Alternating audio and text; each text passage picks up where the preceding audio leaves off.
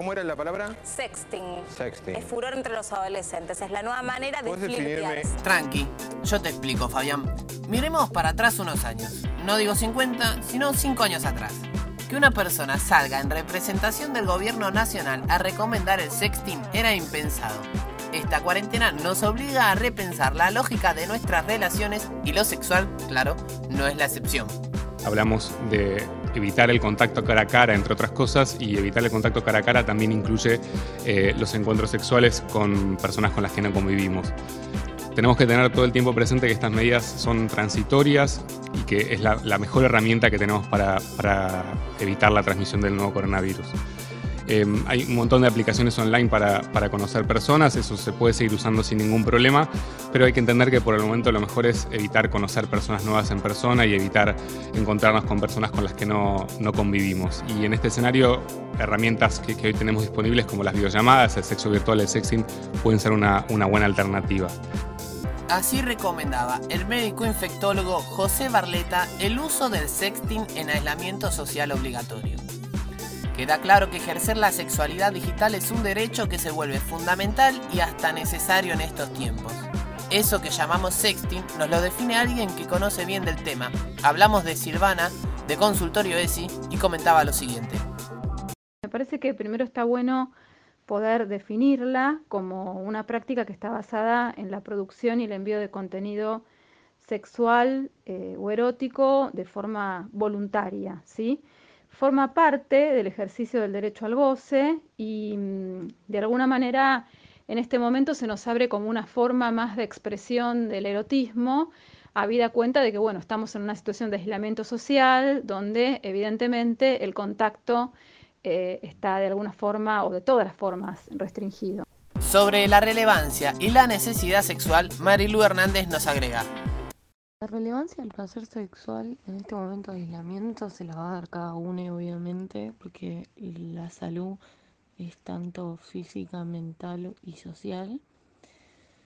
Y hacer un cambio copernicano de lo que es nuestro cotidiano genera a veces estrés, a veces equilibrio.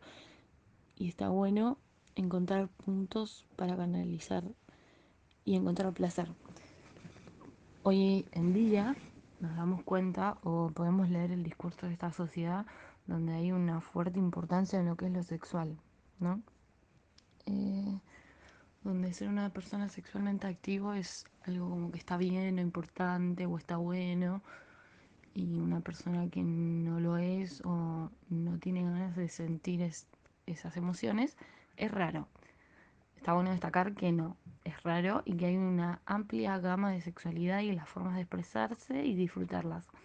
Sexting es una de las formas que tenemos hoy en día para poder cumplir la cuarentena y no tener que seguir esparciendo el virus. Y también, como vi muchas veces en las redes, gente que sale a ver a su pareja para tener relaciones, no está bueno, dejemos las ocasiones para circular en la calle, gente que de verdad lo necesita. Y bueno, eso. El elemento central para hablar del sexting es sin duda el consentimiento. Si no hay consentimiento, no hay sexting. El concepto de consentimiento es un concepto que, que se juega en cualquier práctica de vincularidad. Eh, y lo que tiene que ver con el sexting no está por fuera de eso. Entonces también cuando estamos hablando de sexting, también tenemos que tener en cuenta el consentimiento, eh, definir claramente que el consentimiento tiene que ver con una aceptación libre, sin coerción, eh, que por supuesto para que la práctica se dé tiene que ser una aceptación mutua, y entender que el consentimiento tiene que cumplir ciertos requisitos o ciertas condiciones para que así sea, como por ejemplo que sea reversible, ¿sí? Es decir, yo de pronto puedo estar participando de una práctica que en algún momento me resulta cómoda, me resulta gozosa, me resulta placentera, pero que en algún momento deja de hacerlo y entonces tengo el derecho de retirarme y el otro, la otra, tiene la obligación de entender mi retirada. Los riesgos para enfrentarnos a lo que es el sexting hoy en día y una de las recomendaciones que puedo dar es tener un consentimiento total. O sea, no le tengamos miedo a hablar y decir, che, tengo ganas de hacer esto. Lo hacemos Y saber que los dos son conscientes de lo que está pasando y respetarse mutuamente, respetar el contenido de cada uno y no divulgarlo, porque muchas veces podemos ver en grupos de varones que divulgan fotos de mujeres desnudas o sexys, provocativas sería la palabra. Em, no está bueno, el patriarcado y el machismo están en todos lados y las redes sociales no va a ser la excepción en este caso. Pero podemos encontrar aplicaciones como Telegram o Snapchat que protege la información y se borra al instante. Cuando se mira de costado la práctica hay que relacionarla con los riesgos. Si para la gente mayor de edad es un problema, este riesgo aumenta cuando el aprovechamiento de los medios existentes pone en jaque a menores de edad. Hay un gran peso de lo que es el machismo en este sentido de divulgar la foto de la mujer, tratarla como objeto sin respetar ninguno de sus deseos o que te dio la confianza para enviar esas imágenes o situaciones o chats. Y por otro lado, está bueno traer a colación lo que es el grooming de personas mayores que engañan a menores a través de las redes, les piden fotos o se hacen los amigos para aprovecharse de ellos. También generan encuentros y mm, tener cuidado de que no solo pasa de mayores a menores, sino también que entren personas mayores puede pasar y se aprovechen. Y no tengamos miedo a expresar lo que queremos hacer o preguntar si el otro le gusta lo que está pasando o si es lo que prefiere. En 2016, el 10% de los jóvenes había realizado alguna vez sexting, mientras que este año la cifra se calcula que ha llegado hasta un 27%. Además, el 35% dijo que le ha pedido fotos íntimas a personas que conoció en internet y un 33% admite haber enviado contenido erótico a otras personas. Según un informe de Save the Children, la edad en la que la mayoría de los jóvenes empieza a practicar el sexting es a los 14 años. La asociación Guardianes, dedicada a prevenir el abuso sexual, indica que 2 de cada 10 adolescentes han practicado sexting por iniciativa propia y sin tener ningún tipo de consecuencias. Las personas de entre 13 y 30 años son quienes practican sexting con más frecuencia y son el sector más vulnerable para ser víctimas de algún delito. Sabemos que en la mayoría de las cosas la realidad llega mucho antes que las respuestas institucionales. La educación sexual integral es un reclamo frecuente de colectivos comprometidos con la causa y un claro ejemplo de esto.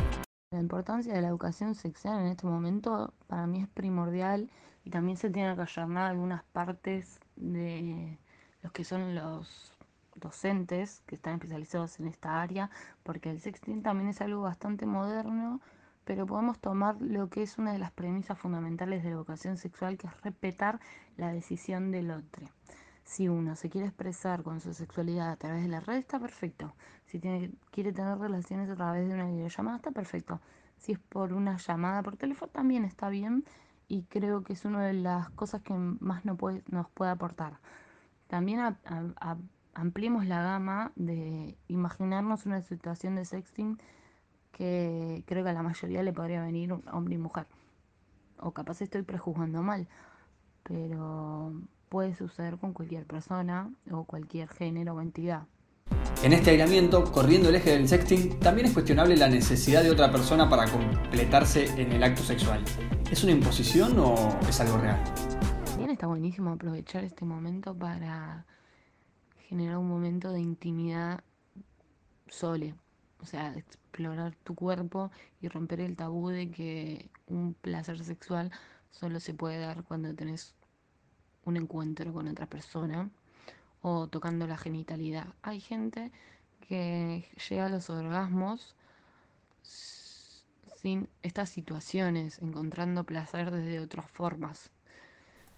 Entendiendo el ejercicio de la sexualidad digital como un elemento fundamental y asimilando sus riesgos, es importante entonces cambiar la connotación del término sexting. Para pasar de la concepción negativa a la positiva, hay que conocerlo la expresión del placer sexual nos, interpela eh, y requiere del desarrollo de la creatividad y las TICs eh, se nos aparecen como una herramienta, ¿sí? Como un este, nuevo escenario para la expresión del erotismo y de alguna manera también como una herramienta que nos permite eh, poder estar en un estado de, mayor bienestar. ¿sí? Em, de alguna forma la Organización Mundial de la Salud cuando define el concepto de salud lo plantea desde un lugar amplio, desde un lugar donde justamente explicita el bienestar eh, biopsicosocial y una, buena sexualidad, una sexualidad placentera, este, una sexualidad, digamos, que esté sostenida en el goce, es parte justamente de, de este bienestar, de este estado de bienestar. En una nota en el portal de Cosecha Roja, Marina Benítez Demchesco, presidenta de la Fundación Activismo Feminista Digital, enumeró una serie de recomendaciones para dejar de mirar de reojo al sexting y practicarlo con tranquilidad. Desactiva la geolocalización de tu teléfono si la tenés habilitada por defecto. A esto lo haces desde la opción de configuración o ajustes dependiendo del equipo que estés utilizando. Desactiva el respaldo automático de tu galería de imágenes en la nube. Esto inhibe tener por duplicado el material al momento de hacer sexting, salvo que lo quieras guardar y en ese caso siempre tener presente cambiar la contraseña de forma regular. Utiliza programas o aplicaciones que permitan modificar el material antes de enviarlo. Por ejemplo, blurrear los detalles que te individualizan, como tatuajes, piercing, marcas propias de tu cuerpo e incluso tu rostro. Y también explorar en tu market qué aplicaciones hay para hacer sexting y solo para eso. Algunas permiten incluso ponerle marca de agua a las fotos. Sí, ya sé, es un poco de trabajo previo, pero tu intimidad lo vale. Hasta podés tener tu propia galería de fotos ya hechas para cuando se te antoje un rato de sexo seguro y virtual. Usa siempre, pero siempre servicios de mensajería instantánea que permitan configurar el chat para que se autodestruyan los mensajes al cabo de unos minutos. Puedes setear que lo haga a los 5 minutos, a la media hora, a la hora, incluso al día, o que te den avisos si la otra persona descarga el material en su equipo, le hace una captura de pantalla o no elimina la conversación. Telegram tiene una buena dinámica en este sentido, pero nos gusta el servicio de Signal. Si querés tener sexting seguro, descarta desde ya WhatsApp en el momento en que pinta un rato de placer virtual. Más advertencia aún si el intercambio es planteado vía los chats privados de las redes sociales. Ahí te damos una alerta roja total. ¿Querés nudes adicionalmente seguras que no se vea al fondo de dónde estás? Y por último, no te olvides esta frase. Si no te sentís cómodo, nunca accedas a hacerlo. Nadie te puede obligar o imponer el envío de fotos o videos para ser la única, la mejor o el ideal. La lógica del consentimiento opera en la era de la información y la comunicación de la misma manera que la conocemos para todo lo que tiene que ver con nuestras decisiones, nuestro cuerpo y nuestra autodeterminación en la vida física. Si te obliga o te hace sentir mal, es una forma de violencia digital.